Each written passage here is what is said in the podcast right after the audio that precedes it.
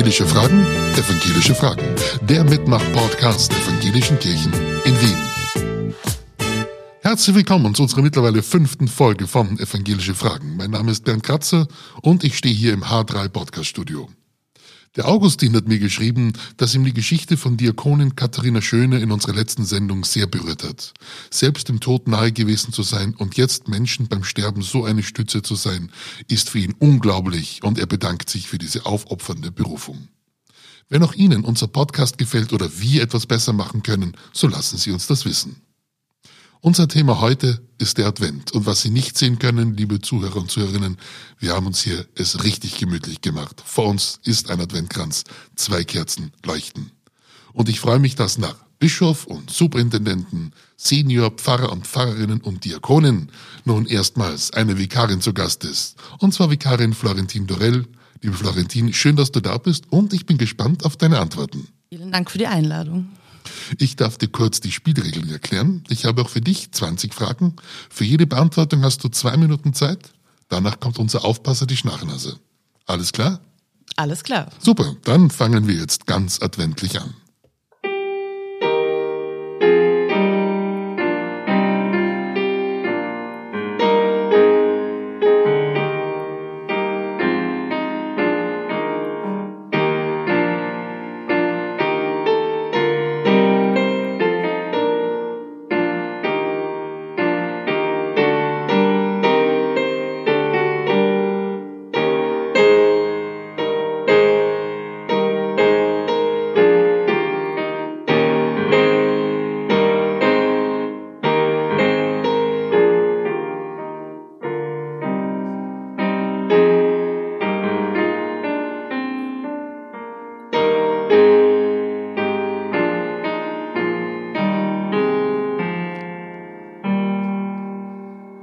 Liebe Florentine, darf ich dich am Anfang fragen, erklär unseren Zuhörerinnen und Zuhörern bitte, was ist eine Vikarin?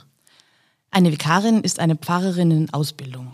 Und ich finde, man kann das ganz gut mit einer Lehre vergleichen, bei der man zwar vorher auf der Uni schon ein bisschen was mitgebracht hat und die Theorie schon ein bisschen beherrscht, aber mit dem Vikariat eben in die Praxis einsteigt. Das heißt, man beginnt mit kleineren Aufgaben, bis man dann einfach die Dinge tut, die ein Pfarrer oder eine Pfarrerin auch tun. Und begleitet wird das Ganze durch das Predigerinnenseminar. Das heißt, dort wird die Praxis reflektiert und vertieft. Ich mag diese Position sehr und ich finde, wir dürfen ganz, ganz viel ausprobieren und tun, haben aber noch ein bisschen diesen Welpenschutz, wenn mal was nicht so gut läuft, wie es vielleicht laufen sollte. Und du bist in der Glaubenskirche in Simmering. Genau, genau. Dort bin ich jetzt das zweite Jahr. Da passt ja wunderbar die, die Frage von der Susanne gleich drauf. Warum möchten Sie heutzutage Pfarrerin werden? Da muss ich jetzt sehr auf die Schnarchnase aufpassen, weil ich könnte dazu sehr viel sagen. Ähm, ich finde die Vorstellung unglaublich schön, Menschen durch ihr Leben begleiten zu dürfen. Also durch Höhen und Tiefen, in Gesprächen, in Begegnungen, in Taufen, Hochzeiten, Trauerfeiern. Und ich kenne keinen Beruf, in dem so eine lange Begleitung möglich ist. So das ganze Leben lang durch alles, was eben passiert.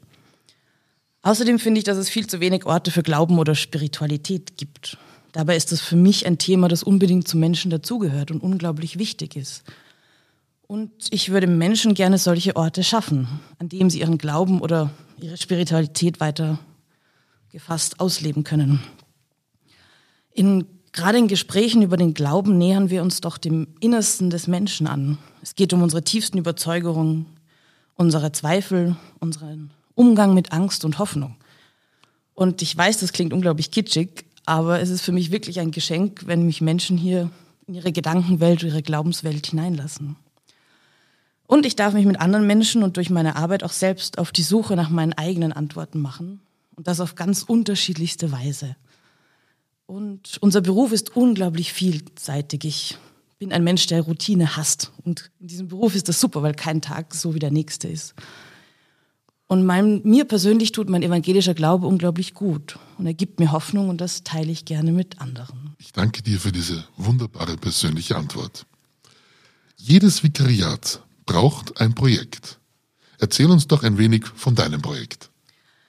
Mein Projekt, was aber schon eigentlich vor der Zeit angefangen hat, in die wir ein Projekt starten sollte, ist ein Predigt-Podcast. Und diese Idee ist entstanden wirklich innerhalb von ein paar Tagen. Das war eine sehr spontane Idee. Ähm, es war so, dass ich jeden Tag angefangen habe, mit der U-Bahn nach Simmering zu fahren und dort sehr viel gesessen bin und mir dann oft die Online-Andachten angeschaut habe und mich das Bild dabei aber eher gestört hat in der U-Bahn, wenn man da nicht richtig hinschauen kann. Und in der Zeit hat mich eine Freundin gefragt, wo man denn unsere Predigten aus der Gemeinde eigentlich nachhören könnte. Und so ist die Idee entstanden, dass man Predigten bündelt, weil viele Gemeinden ihre Predigten auf ihren Homepages irgendwo veröffentlicht haben. Aber ich glaube, es ist für viele HörerInnen eine große Hürde, sich die Zeit zu nehmen, die Homepage aufzusuchen, dann den Link zu finden und so weiter. Und es gibt so viele Predigtschätze, die unbedingt mehr Menschen zugänglich gemacht gehören, finde ich. Und so ist eben Predigtbar entstanden. Das heißt, jeden Dienstagabend erscheint eine Predigt von einem oder einer Predigenden, mittlerweile seit September aus ganz Österreich. Das heißt, ich habe einen großen Aufruf gestartet und es haben sich zum Glück sehr viele gemeldet, die dieses Projekt unterstützen wollen. Mir war es dabei ganz wichtig, so vorzugehen, dass nicht ich mir die Leute aussuche, die quasi mir gefallen oder zu mir passen oder so, sondern dass das ganze Spektrum an Theologien oder an Glaubensansichten, die es in unserer Kirche gibt, mit im Boot sind und gezeigt werden. Als Werbeeinschaltung der Podcast ist übrigens auf allen gängigen Podcast-Plattformen zu finden, also von Spotify über Apple Podcast, Google Podcast, ist alles dabei.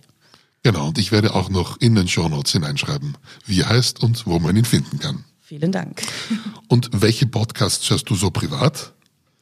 Ich höre wirklich sehr, sehr viele Podcasts und wirklich auch ganz quer durch alle Themenbereiche durch. Das geht von den Podcasts der Zeit im Bild über die verschiedenen Formate des Standards oder der Zeit Seit kurzem auch Terra X habe ich entdeckt oder Her Story. Und unter Pfarrerstöchtern, den kennen vielleicht ganz viele. Genau, und ganz natürlich, evangelische Fragen, evangelische Fragen. Das ist ja logisch. Absolut, ich habe auch gehört, dass es den gibt. Und was ist deine persönliche Podcast-Empfehlung? Vielleicht ein Podcast, der in der evangelischen Welt noch nicht allzu bekannt ist. Das ist der Religionspodcast von Studio Omega. Den Namen Wer glaubt, wird selig. Die laden in jeder Folge wirklich spannende Gäste zu den verschiedensten Themen ein, die immer irgendwie einen Bezug zur Religion haben. Es gab eine Ordensschwester, die viele Jahre in Liberia war und über ihre Erfahrungen berichtet. Oder eine Frau, die von ihrem Umgang mit der Erkrankung ihres Mannes erzählt. Bis hin zum Glauben von Sissi oder aktuellen Themen wie Kirche und LGBTIQ. Und auch evangelische PfarrerInnen waren schon öfters eingeladen. Ich finde den sehr spannend. Na, dann werde ich auch den Link dazu in den Shownotes hineinschreiben. Sehr gerne.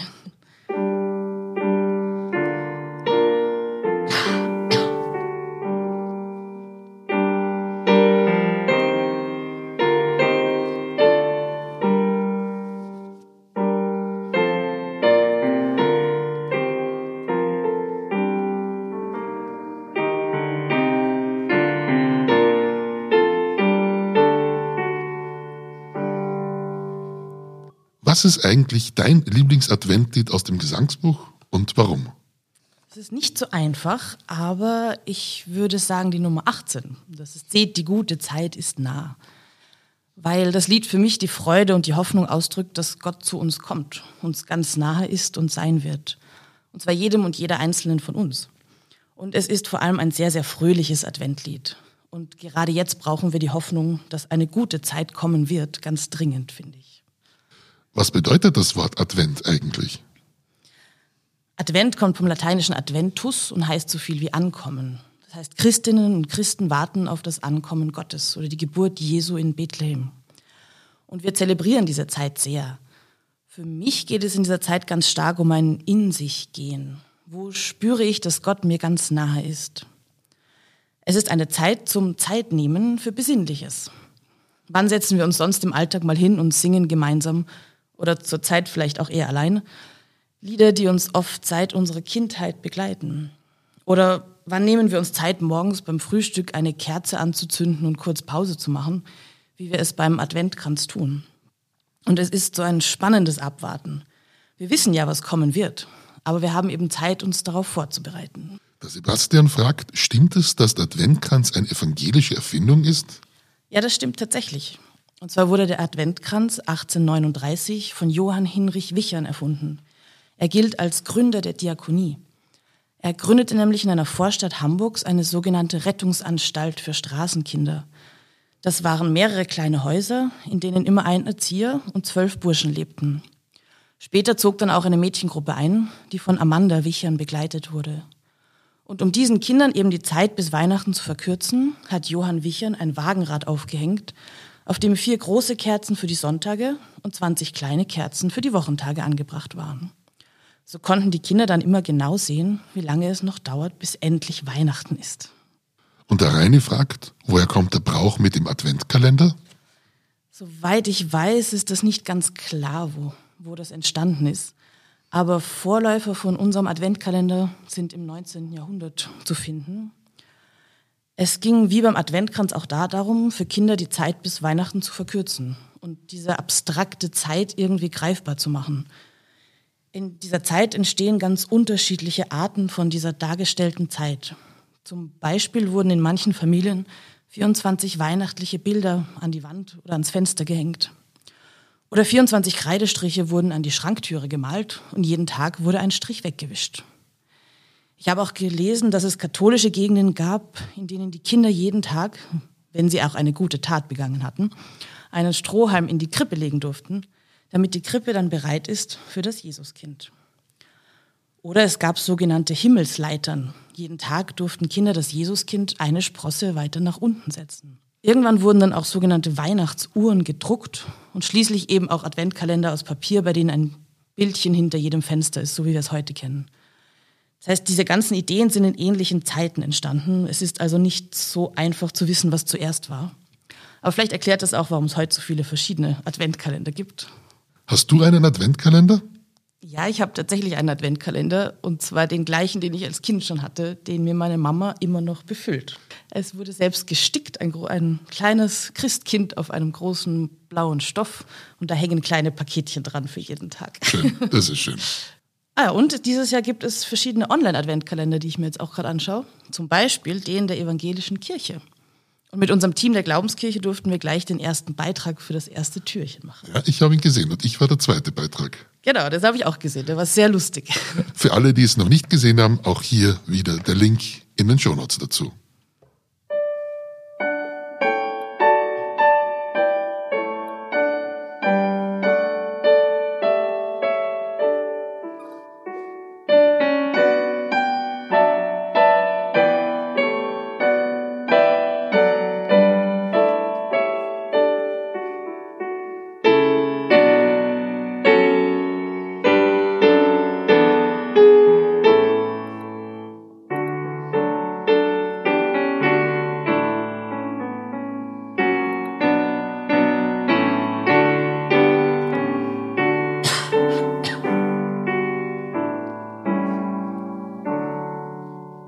Und damit sind wir schon bei der Frage Nummer 11. Die Ruth fragt, wer war der wirkliche Nikolaus?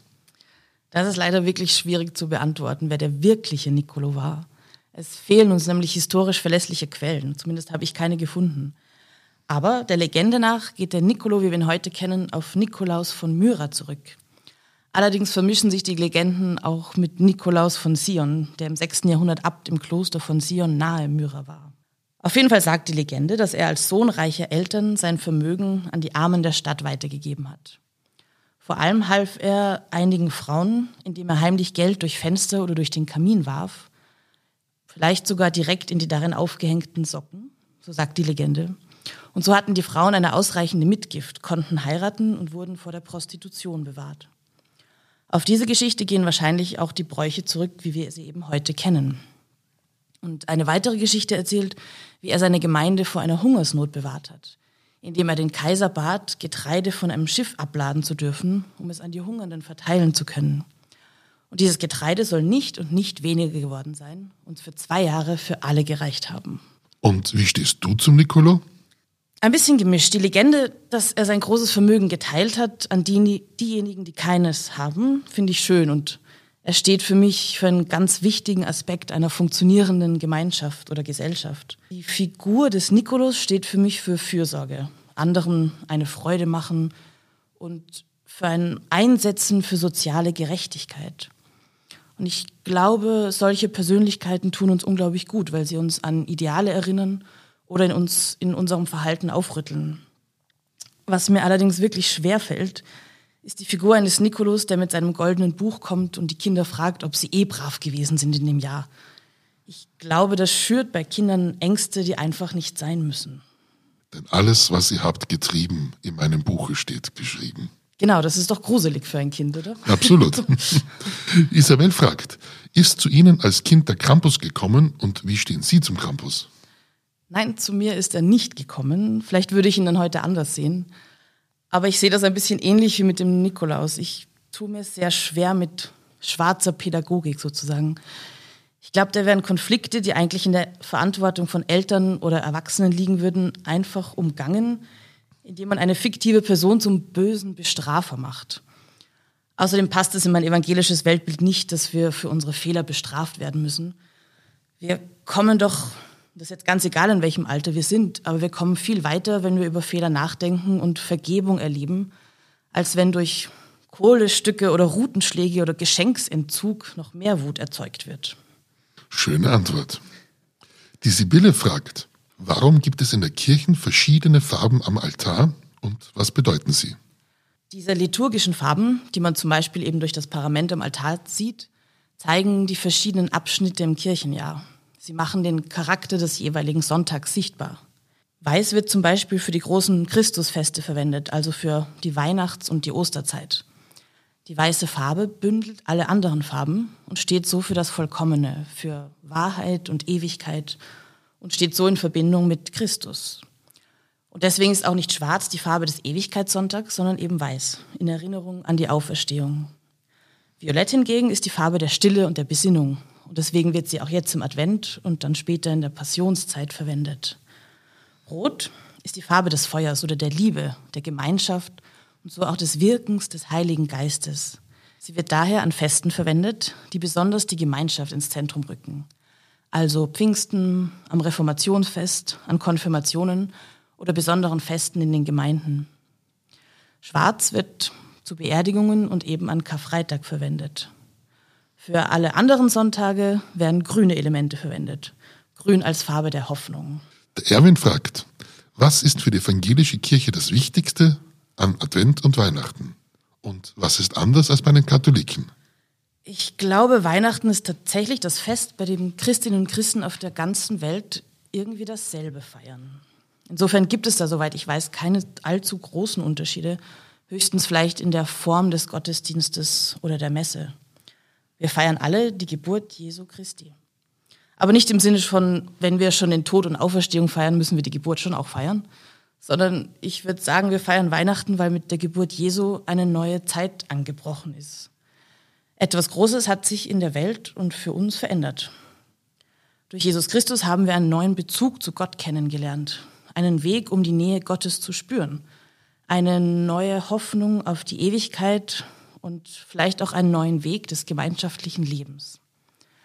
Im Weihnachtsfest wird für mich klar, dass Gott kein, der Anführungszeichen, abgehobenes Wesen ist, das mit uns nichts zu tun haben will, sondern Gott ist Teil unseres Lebens, unserer Welt geworden, ist uns Menschen so nahe gekommen, wie es nicht näher gehen könnte. Gott hat das Leiden, aber eben auch die Freude selbst erfahren und versteht uns dadurch. Also in Weihnachten kommen unglaublich viele Aspekte für mich zusammen.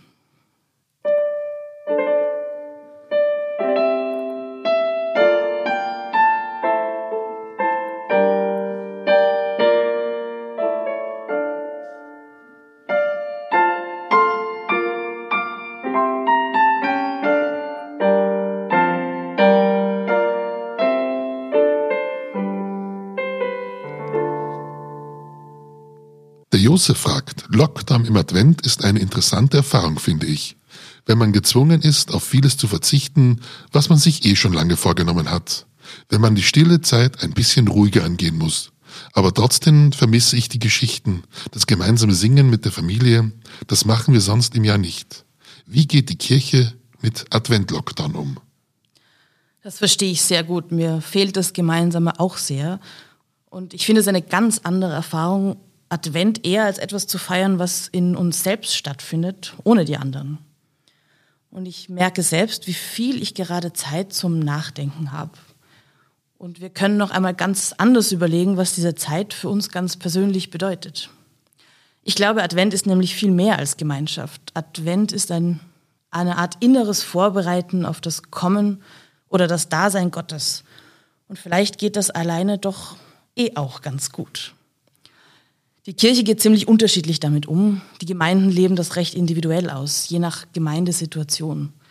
Unser Presbyterium in unserer Gemeinde hat beschlossen, die Gottesdienste erst einmal auszusetzen, aus Solidarität gegenüber dem Rest der Gesellschaft. Dafür bieten wir gerade eine große Vielfalt an Videomaterial und Online-Angeboten und verstärkt persönliche Seelsorge an. Andere Gemeinden feiern Gottesdienste, meist dann unter Kontrolle der 3G- oder 2G-Regeln. Zum Teil finden auch Gottesdienste über Zoom, Signal, Telegram oder andere Plattformen statt. Und es gibt, wie vorher schon erwähnt, eben digitale Adventkalender. Ich glaube und ich traue mich zu behaupten, dass wirklich jeder und jeder irgendetwas finden kann, weil viele Gemeinden dieser Zeit sehr, sehr kreativ geworden sind. Das stimmt. Momentan ein großes Angebot und das ist schön und zeigt auch wieder unsere evangelische Vielfalt. Die Ernestine fragt, haben Sie ein persönliches Adventritual? Zurzeit ist mein Adventritual einfach nur das Anzünden der Kerzen am Adventkranz zum Frühstück. Aber dafür nehme ich mir wirklich kurz Zeit und halte kurz inne, bevor ich mich in die Morgenvorbereitung stürze. Und natürlich das Öffnen des Adventkalenders. Und ganz wichtig für mich nach und nach das Schmücken der Wohnung. Bei mir fängt das ganz klein an mit so kleinen Sachen, die sich verstecken, bis dann zu Weihnachten die Wohnung wirklich nach Weihnachten aussieht. Vor der Pandemie waren das natürlich verschiedene Adventssingen in der Gemeinde mit der Familie oder mit Freunden. Das fällt dieses Jahr eben ein bisschen weg. Der Gerhard fragt, Adventzeit ist eine komische Zeit. Man hetzt von einer Besinnung zur nächsten. Kommt die Besinnung nicht zu kurz in unserer hektischen Welt? Irgendwie schon, aber es liegt doch auch in der Verantwortung von jedem Einzelnen von uns, sich dieser Hektik zu entziehen. Für Arbeitshektik können wir vielleicht nicht immer was, für unseren Freizeitstress aber schon. Vielleicht muss ich ja gar nicht zu jeder Weihnachts- oder Adventfeier gehen. Ich persönlich erspare mir zum Beispiel den Geschenkestress, indem es für alle selbstgemachte Pralinen gibt. ich weiß, dafür muss ich mir im Dezember einen Tag Zeit nehmen, aber ich renne nicht von einem Geschäft ins nächste und erspare mir so viel, wirklich viel Hektik im Advent. Und ja, es ist nicht einfach, einer Besinnung, wie Sie sagen, abzusagen oder Freunden zu sagen, ich war halt schon bei zwei Feiern, jetzt reicht's mir. Aber gerade der Advent ruft uns ja dazu auf, uns Zeit zu nehmen. Und es ist die Gelegenheit im Jahr, uns daran zu erinnern, Pausen einzulegen. Die Adventzeit sollte im Idealfall ein Kontrast zum restlichen Jahr sein. Und ich glaube, es gibt verschiedene Arten der Besinnung. Besinnung heißt vielleicht nicht nur eine Zeit der Stille wahrnehmen, sondern sich auch auf das zu besinnen, was einem besonders wichtig ist und sich genau dafür Zeit nehmen. Und wenn es bei dem einen eben die vielen gemeinsamen Feiern, Feiern sind, dann ist auch das eine Art Besinnung. Aber dazu gehört dann natürlich auch, Nein sagen zu können zu den Dingen, die für uns nicht so wichtig sind. Ein lieber Freund von mir hat das mit den Geschenken vor ein paar Jahren so gelöst, dass er allen seinen Verwandten einen Erlagsschein geschenkt hat, den er in seinem Namen für einen guten Zweck eingezahlt hat. Das Fand ist auch eine schöne Idee. Eine sehr nette Geste. Das stimmt, ja. Er wollte nicht mehr rumlaufen und sich irgendetwas ausdenken. Er hat sich aufgeschrieben, wie viel würde ich für jeden ausgeben und genau diesen Betrag hat er in seinem Namen an eine gute Organisation gespendet.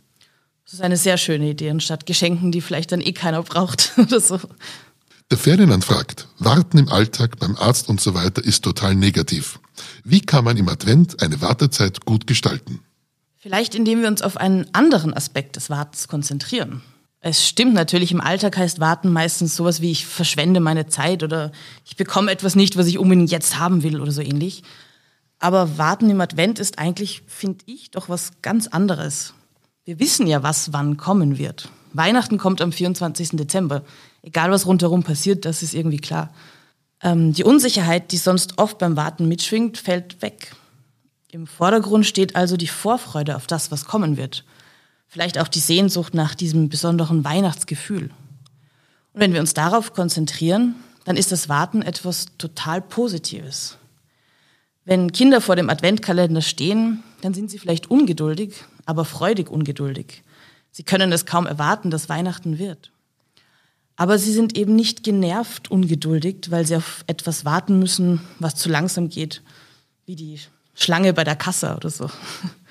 Die Doris fragt, was ist Ihr Lieblingsadventgedicht? Ich habe vor kurzem erst ein Gedicht kennengelernt, aber das lese ich Ihnen gerne vor. Es ist von Hermann Hesse. Ich sehne mich so nach einem Land der Ruhe und Geborgenheit. Ich glaube, ich hab's einmal gekannt, als ich den Sternenhimmel weit und klar vor meinen Augen sah, unendlich großes Weltenall, und etwas dann in mit mir geschah.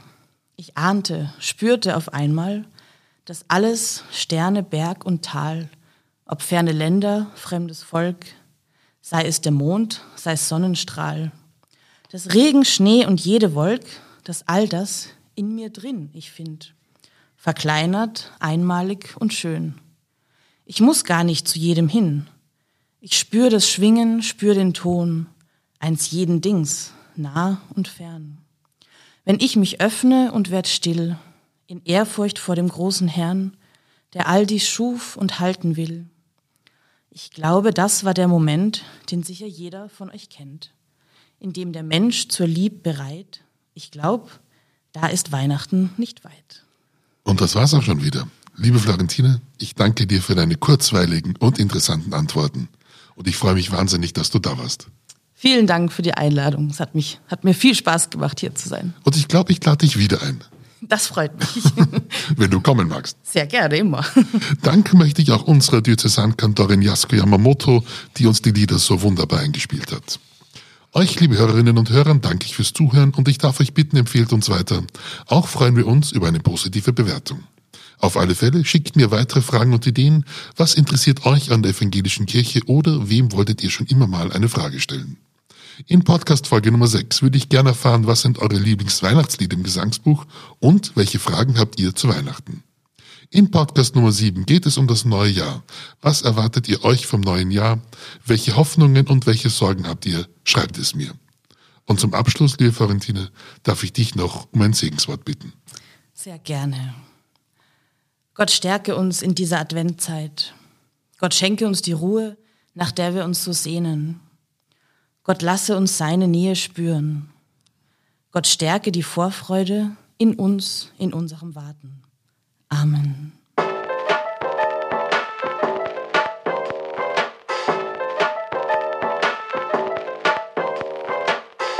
Und damit kommen wir zum Schluss. Also folgt uns auf Facebook oder Instagram oder kommt auf unsere Website www.evangelische-fragen.at. Lasst mich wissen, was euch interessiert. Ich freue mich über eure Nachrichten.